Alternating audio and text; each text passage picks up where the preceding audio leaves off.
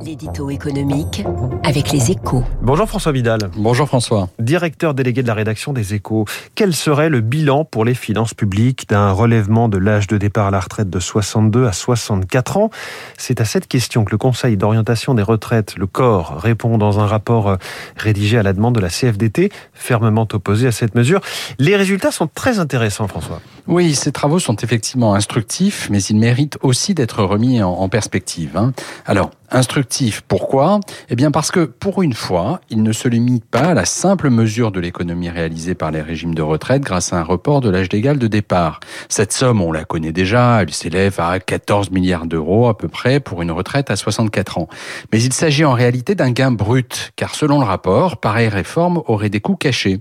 Elle provoquerait fatalement une hausse des dépenses de santé du fait de l'allongement des carrières et aussi augmentation des allocations chômage en raison de l'accroissement de la population active, à hauteur au total de 5 milliards d'euros environ, soit un tiers de l'économie.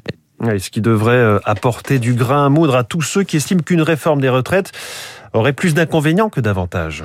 Bon, d'abord, 9 euh, milliards d'économies annuelles nettes, ce n'est pas rien, hein, c'est près d'un demi-point de, PIB environ. Ensuite, le rapport du corps ne, ne, prend pas en compte ce que les économistes appellent les externalités positives d'une telle réforme, comme les cotisations supplémentaires payées par des actifs invités à travailler plus longtemps, par exemple. Enfin, et surtout, il est plus que probable qu'un relèvement de l'âge de départ s'accompagnerait de mesures favorisant l'emploi des seniors, un des points faibles du marché du travail français. Emmanuel Macron Macron a d'ailleurs déjà indiqué que pour lui, une réforme des retraites intégrerait forcément une réflexion sur le maintien au travail de cette population.